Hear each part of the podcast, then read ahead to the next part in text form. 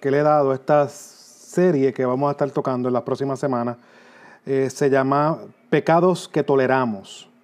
Eh, pecados que toleramos. Entonces vamos a hablar de la mortificación al pecado. Eh, yo entiendo que es algo que el tema me ha ido persiguiendo durante las últimas semanas. He estado leyendo sobre el tema. Entiendo que es un tema que todos debemos escuchar. Muchas veces como creyentes, y estando años corriendo la fe, tenemos puntos ciegos. Y esta serie de pecados tolerables, probablemente muchos de ustedes se van a sentir identificados. Eh, y espero que así sea, eh, porque todos estamos en este proceso de santificación y necesitamos eh, ver nuestros puntos ciegos, nuestros puntos más flacos, para no quedarnos ahí, sino ir en arrepentimiento y fe a nuestro Señor y pedirle a Él que sea el que nos convenza y si nos ha convencido, que sea que nos produzca verdadero arrepentimiento y nos haga crecer a la imagen de su Hijo. Porque para eso somos llamados, mi hermano, no hay otra cosa más importante. El tema de este primer, eh, esta primera entrega que vamos a tener el día de hoy se llama Mortificando el Pecado. Eh, mortificando el pecado. Eh, vamos a leer Romanos capítulo 8, versículo 13. Ese va a ser el texto que vamos a leer. Y voy a dar una corta explicación de qué es mortificar el pecado. Vamos a ir a Romanos capítulo 8, versículo 13. Esto es como que el tema introductorio de lo que vamos a ir viendo cuando vayamos a ver estos pecados de manera más específica. Romanos capítulo 8, versículo 13, leo de la nueva traducción viviente, dice la palabra de nuestro Señor. Pues si viven obedeciéndola, en este caso refiriéndose a la carne, si viven obedeciéndola, morirán. Pero si mediante el poder del Espíritu hacen morir las acciones de la naturaleza pecaminosa vivirán. Repito, pues si viven obedeciéndola, en este caso refiriéndose cuando vamos al contexto, es hablando de la carne, morirán. Pero si viven mediante el poder del Espíritu, hacen morir las acciones de la naturaleza pecaminosa, vivirán. Muchas veces conocemos conceptos que realmente no los tomamos con la consideración que ameritan o que necesitan. A través de conversaciones, a través de mi caminar como creyente, eh, me he dado cuenta que el pecado es uno de estos temas. Muchas personas conocen del pecado, y más en nuestros círculos reformados, que sabemos que la justificación es por medio de la fe, solamente por gracia, solamente por medio de la fe, solamente por medio de Cristo, que la Escritura nos apunta que nuestra incapacidad natural de de nuestra naturaleza pecaminosa no nos permite llegar a Dios. Vemos y entendemos la necesidad de un Salvador. En nuestros círculos podemos hasta conocer mucho más sobre el pecado. Es más, muchos desean que se predique más sobre el pecado. Pero realmente lo que me he dado cuenta, hablando con muchos creyentes, es que son pocos los creyentes que trabajan con su pecado como Dios manda. Son pocos los creyentes que luchan con su pecado como la escritura nos manda a luchar con nuestro pecado. Conocemos el pecado, pero no lo tomamos con la consideración que amerita, con la consideración necesaria. Ahora, es por esta razón que veremos durante las próximas semanas pecados que hemos tolerado. En otras palabras, pecados que hemos normalizado, eh, pecados que toleramos constantemente y que no los tratamos con la seriedad que merecen. Y tenemos que recordar, mi hermano, que el estatuto del Señor sigue siendo el mismo, la paga del pecado es muerte. Eh, cualquier pecado que se haga va en primera instancia en contra de Dios. Ataca directamente a la pureza de Dios, si podemos llamarlo de esa manera. Hoy veremos para dar introducción, y por eso vamos a orar al final, la importancia de, mortificar el pecado. Y vamos a volver al pasaje que vimos, que acabamos de leer. Dice el siguiente, pues si viven obedeciéndola, hablando sobre la carne, morirán, pero si mediante el poder del Espíritu hacen morir las acciones de la naturaleza pecaminosa, vivirán. Este texto de Romanos capítulo 8, versículo 13, nos confirma que hay dos caminos de vida posible. El primero es vivir, con, si, vives conforme a la carne, vas a morir. En segundo lugar, el otro camino es si vives por medio del Espíritu y mortificas las obras de la carne, vas a vivir. Aquí no hay espacio para tres. Aquí no hay un espacio para eh, tres áreas. Bueno, es que medio y medio. No, no, no, mi hermano. Aquí hay dos realidades que el apóstol Pablo está exponiendo. O estás en este lado o estás en este otro lado. Me recuerda mucho esta expresión del apóstol Pablo como la de Juan, primera, primera de Juan, vemos esa, eso, que, no hay grises para el, para el apóstol Juan en primera de Juan. Eh, el que ama, el, el, que ha nacido de Dios, ama. Vemos esas realidades que son, si estás aquí, en Cristo, has nacido de nuevo, esto es lo que debe salir, esto es lo que debe resultar de esa, de esa identidad. Si no, estás perdido. Entonces vemos que Pablo tiene en este Romanos capítulo 8, versículo 3, esa misma intención mostrarnos esa misma realidad. Ahora, dice John Owen sobre esto, en un buen libro, y eso va a ser, si podemos llamarlo mi recomendación de la semana, lea el libro y si puede comprarlo y puede leer algo en su vida, lea el libro de John Owen, Mortificación del Pecado. Léalo, tremendo libro. Muchas de las cosas que vamos a ver hoy son extraídas de ese libro. Dice John Owen lo siguiente, los creyentes verdaderos quienes definitivamente, dice él, son libres del poder condenatorio del pecado y de su esclavitud, no obstante, deben ocuparse a lo largo de sus vidas con la mortificación del poder del pecado que todavía permanece en ellos. Aquí vemos que John Owen no resta la realidad que la Biblia expone y es que vivimos en un mundo caído. Nuestra naturaleza pecaminosa todavía está ahí. Eso es lo que Pablo habla en el capítulo 7 de la carta a los romanos, esa lucha. Pero el apóstol Pablo nos recuerda que en medio de esa lucha hay una realidad que hay unos que el creyente, por la gracia del Señor, por la obra del Espíritu Santo, puede mortificar ese pecado. Ahora, ¿cómo? Bueno, el mismo texto lo dice. Vamos a ir a Romanos capítulo 8, versículo 13. ¿Cómo podemos mortificar nuestro pecado? ¿Cuál es el medio que Dios utiliza para ese fin? Bueno, mi hermano, es la tercera persona de la Trinidad, el Espíritu Santo. Algo interesante que en este capítulo 8 se habla, y el texto lo vemos eh, rápido, el, que más nos recordamos, es el, el capítulo 8 al principio y al final. Se nos olvida lo del medio. Y eh, yo contando, se hace referencia a la tercera persona de la Trinidad con diferentes nombres 17 veces en este capítulo 8. Imagínate lo central y lo importante para la santificación. Y aclaro, cuando hablamos de mortificación del pecado, estamos hablando de santificación.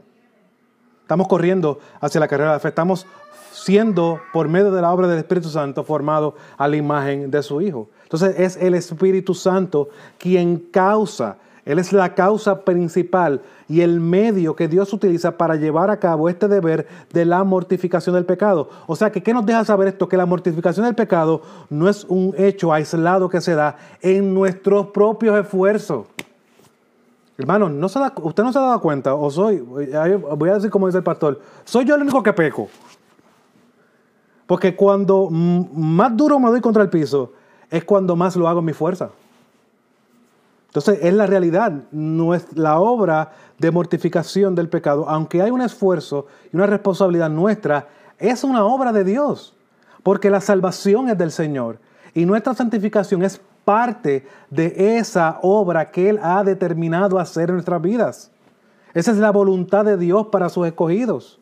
Entonces, viendo la realidad de que la gente, eh, eh, el medio principal, es la obra del Espíritu Santo. Miren lo que mismo este pasaje menciona. Voy a ir a varios versículos de manera rápida. Sobre la obra del Espíritu Santo. Para que nos reafirmen esta verdad que acabamos de, acabamos de mencionar. Versículo 9 de Romanos capítulo 8. El Espíritu Santo mora en nosotros. El versículo 11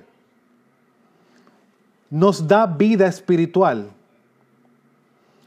pero si el espíritu de aquel que resucitó a Jesús de entre los muertos habita en ustedes, el mismo que resucitó a Cristo Jesús de entre los muertos también dará vida a sus cuerpos mortales.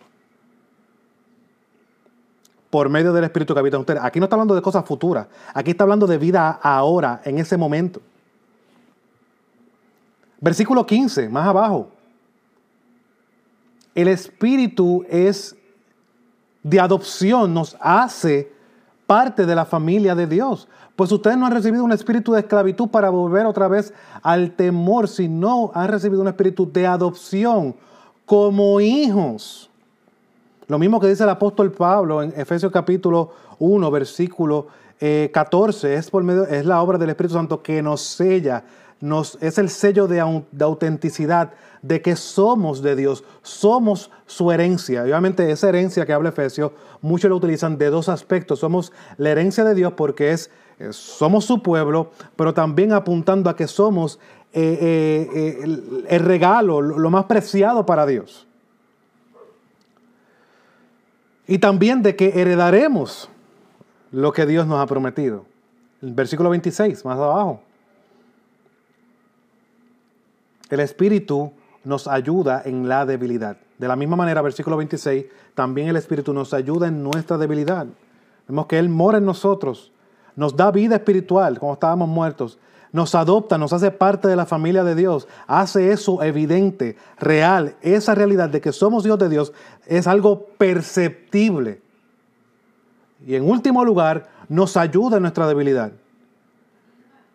Ahora, ¿y cuál es el fin de esto? ¿Cuál es el fin de todo esto que hemos mencionado? De ese medio que Dios ha provisto para nuestra santificación, bueno, mortificar las obras de la carne, como dice el versículo 13. Este es nuestro deber. No debe haber algo más importante para un creyente con todos los medios de gracia que Dios nos ha dado, que no sea el vivir para lo que fuimos llamados, es mortificar lo que llevó a nuestro Salvador a la cruz, que son los pecados. Ahora, ¿qué es lo que mortificamos? Bueno, mortificamos en, primer lugar la carne que es esta carne. Es lo que en griego se conoce como SARS. La carne es la naturaleza pecaminosa. Esta es la depravación del hombre. El hombre en su estado natural.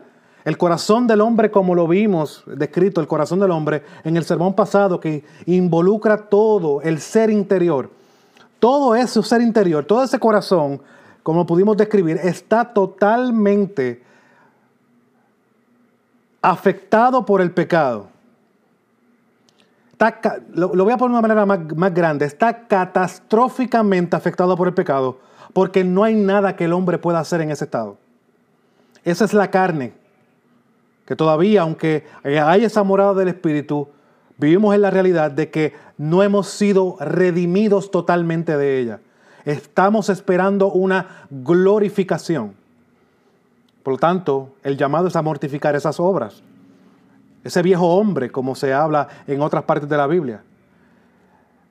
Estas obras son las que se mencionan de manera general como actos pecaminosos que la naturaleza pecaminosa produce.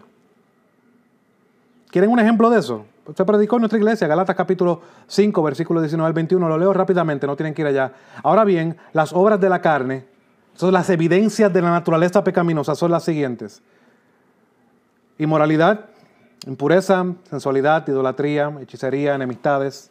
Yo quiero que ustedes vean que enemistades, pleitos y celos y enojos están en el mismo lugar que la inmoralidad, la impureza y la sensualidad, y la idolatría y la hechicería.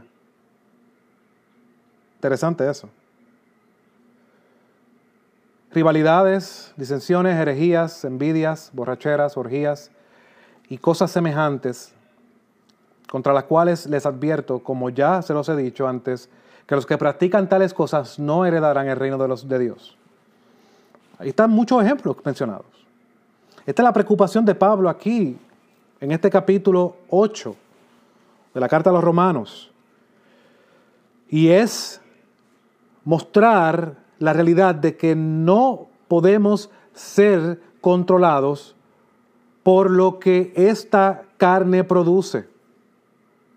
No podemos ser gobernados por lo que la carne produce. ¿Por qué? Porque el Espíritu Santo mora dentro de nosotros y es una incongruencia.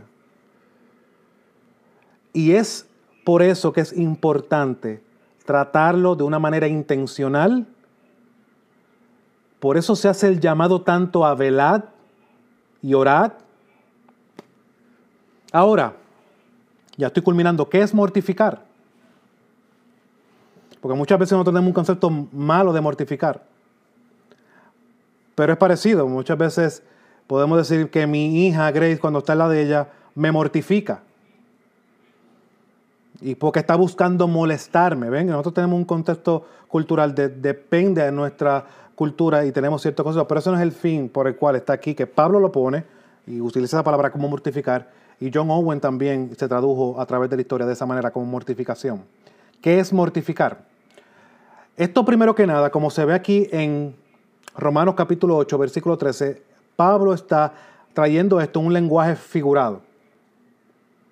Pero quiero que veamos lo que el doctor Owen dice en su libro, que me estuvo muy interesante y creo que es una muy buena ilustración. ¿Qué es mortificar? Es como matar un animal. Matar un animal significa quitar su fuerza, su poder y vida para que ya no pueda actuar y hacer lo que quiere. Esta es la figura que Pablo nos quiere mostrar aquí, que debe ser una vida gobernada por el Espíritu Santo. Y que esa realidad y esa evidencia es posible porque Cristo lo ha hecho posible. Ahora, tenemos que mostrar los dos aspectos de la mortificación del pecado. Son interesantes y son bien importantes. Por lo tanto, para nosotros tener un concepto claro, tenemos que ver los dos aspectos, porque podemos darle mortificación del pecado, pero usted puede preguntarme, pero hermano, en Cristo ya todos nuestros pecados no son perdonados. Amén. Y si es así, hay un sentido en que el pecado ya fue mortificado. Pablo mismo lo recuerda aquí. Eso Pablo no tiene contradicciones. Romanos capítulo 6, versículo 6, miren lo que dice. Sabemos esto, sabemos, tenemos certeza de algo. Que nuestro viejo hombre fue crucificado con Cristo para que nuestro cuerpo de pecado fuera destruido a fin de que ya no seamos esclavos del pecado. El mismo Pablo recuerda algo similar en Gálatas capítulo 5, 24. Pues los que son de Cristo han crucificado la carne con sus pasiones y deseos. Aquí el crucificado no está hablando de que va a suceder, está en pasado, ya esto sucedió. Sí, hermano, en, una, en un sentido, nosotros somos completamente perdonados en Cristo. Todos nuestros pecados han sido perdonados en Cristo. Pero en la realidad de la cual vivimos, como vamos avanzando hacia esa santificación, todavía tenemos un remanente que Dios, para muchos, ¿verdad? No entienden esto, pero en su gracia lo ha permitido porque Él utiliza hasta eso con el fin de cumplir su propósito. Él no nos hace pecar, pero Él utiliza lo que ya está en nosotros para continuar esa obra hermosa y preciosa que Él se ha dispuesto que formar la imagen de su Hijo. Pues claro, tanto, en un aspecto, sí, es como dice Pablo, para darle un ejemplo, estamos sentados en la carta de los Efesios, estamos sentados en los lugares celestiales en Cristo. Estamos sentados, Pablo está diciendo ahí, cuando leemos en el original, que es algo presente, que está sucediendo activamente. Sí, mi hermano, estamos en el cielo, pero todavía estamos aquí. Es más o menos el mismo sentido. Sí, ya nuestros pecados son perdonados, pero seguimos avanzando, creciendo hacia la imagen de Cristo. No podemos abandonar esas dos realidades que la Biblia nos expone. Ahora, dice John Owen, abundando y creo que le explica más hablando sobre la mortificación del pecado. Sin embargo, cada creyente que todavía, cada creyente tiene todavía los remanentes de la naturaleza pecaminosa que buscarán continuamente expresarse. El deber de cada creyente es hacer morir los remanentes de esa naturaleza pecaminosa. Esto debe ser un hecho continuamente para que los deseos de la naturaleza pecaminosa no sean satisfechos. Ahora, ¿por qué esto es importante? Bueno, tenemos que ver por qué esto es importante, hermano, porque aquí Pablo, como comienza, habla de dos lados, dos vidas. Una vida gobernada por el Espíritu y una vida gobernada por la carne. No podemos decir que estamos en la carne y seguimos que estamos en el Espíritu. cuando nuestras obras no son parecidas a las, las espirituales. No puede haber esa incongruencia. Entonces, habiendo estas dos realidades, hay un camino de vida y un camino de muerte, eh, ahora podemos entender que esta sección que Pablo está aquí hablando en Romanos capítulo 8, está hablando a creyentes. Y sabemos que esto, que Pablo no está hablando aquí de que estos hombres podían perder la salvación. No. Pero sí, como escribí en mis notas, no se puede perder la salvación, y quiero que me escuches bien, hermano, que me escucha. Pero sí puedes andar como un muerto por un tiempo. Y yo, analizando el pasaje, llegué a esa conclusión y no estaba lejos de lo que este gran teólogo que fue John Owen dice sobre lo mismo que acabo de mencionar. Dice, todos los creyentes verdaderos ya tienen esta vida espiritual, ya son salvos, pero pueden perder el gozo, pueden perder el consuelo y la fortaleza que esta vida les proporciona. En un contexto diferente, dice John Owen, el apóstol Pablo escribió, porque ahora vivimos, si ustedes están firmes en el Señor. Primera de Tesalonicenses capítulo 3, versículo 8. Dice Owen, en otras palabras, ahora mi vida será buena y tendré gozo y consuelo en esta vida. En una forma semejante, el apóstol está diciendo aquí, usted vivirá una vida espiritual buena, vigorosa y confortable mientras que esté aquí y recibirá vida eterna en el final. La fortaleza, el poder y disfrute de nuestra vida espiritual dependen de la mortificación de las obras de nuestra naturaleza pecaminosa. Ahora, ¿por qué debemos tomar en serio esto? Creo trayendo nuevamente a John Owen, que él da en el clavo con lo que dice al final del primer capítulo de, este libro. Y es lo, mi intención con esta serie. Dice él, es un gran mal el no tomar el pecado en serio. Y trae lo que mencioné, una persona que pueda hablar de pecado, hasta decir que es pecador y reconocer muchas veces el pecado en otro, pero si no lo mortifica diariamente, no lo está tomando en serio. Dice John Owen, eh, hablando de esta actitud, dice lo siguiente, esto solamente puede conducirle al debilitamiento de su fortaleza espiritual, si no es que algo peor, la apostasía y el infierno. No solo esto, sino que una persona así va a ser influencia para otro. Así John Owen concluye con, su, con este capítulo. En dos aspectos. Una influencia que endurece a otros y una influencia que engaña a otros. Por esto es importante. Miren lo que dice, para no entrar tanto y abundar tanto en la segunda, voy a hablar solamente de la primera. Una influencia que endurece a otros. Cuando los inconversos, y cito a Owen, cuando los inconversos pueden ver tan poca diferencia entre sus propias vidas y la de una persona que profesa el cristianismo, pero que no mortifica sus pecados, entonces no ven ninguna necesidad de ser convertidos. Ellos observan el celo religioso de dicha persona, pero también observan su impaciencia con aquellos con quienes no están de acuerdo. Ellos observan sus muchas inconsistencias. ¿Te lo que hablamos de la vida dedicada de Esdras? Una vida consistente. No decía algo y hacía otra cosa. En lo que veía en la palabra de Dios, lo practicaba. Cuando nosotros no vivimos de esa manera, muestra inconsistencia. Como dice Tito, por eso es que hablan mal del Evangelio, por causa del estilo de vida de muchos. Por eso es que esto es importante. No solamente lo veas por tu vida, sino por lo que te están mirando alrededor. Y otra cosa que puede ser es que esta práctica de no tratar con el pecado correctamente puede ser una influencia que engaña a otros, pensando que esa es la manera correcta de vivir cristianismo, cuando no la es. Eso es lo que estaremos viendo y espero que haya podido expresar de una manera clara la importancia de no tolerar este tipo de pecado en nuestra vida. ¿Qué tipo de pecado estaremos viendo? Pecados que toleramos en muchas ocasiones. Bueno, voy a darle, son más, pero esta es una lista de ellos. Estaremos discutiéndolos y orando por ellos, porque no podemos orar por lo que no conocemos. Tenemos que ir y ver en la Escritura de cómo se habla de ese pecado para poder orar correctamente. Con un entendimiento, buscar el consejo del Señor y ser confrontados por su palabra. Estaremos viendo la ingratitud, estaremos viendo la impaciencia, la envidia, estaremos viendo la vagancia, estaremos viendo el abandono del evangelismo, estaremos viendo la actitud divisiva, estaremos viendo el chisme, entre otros.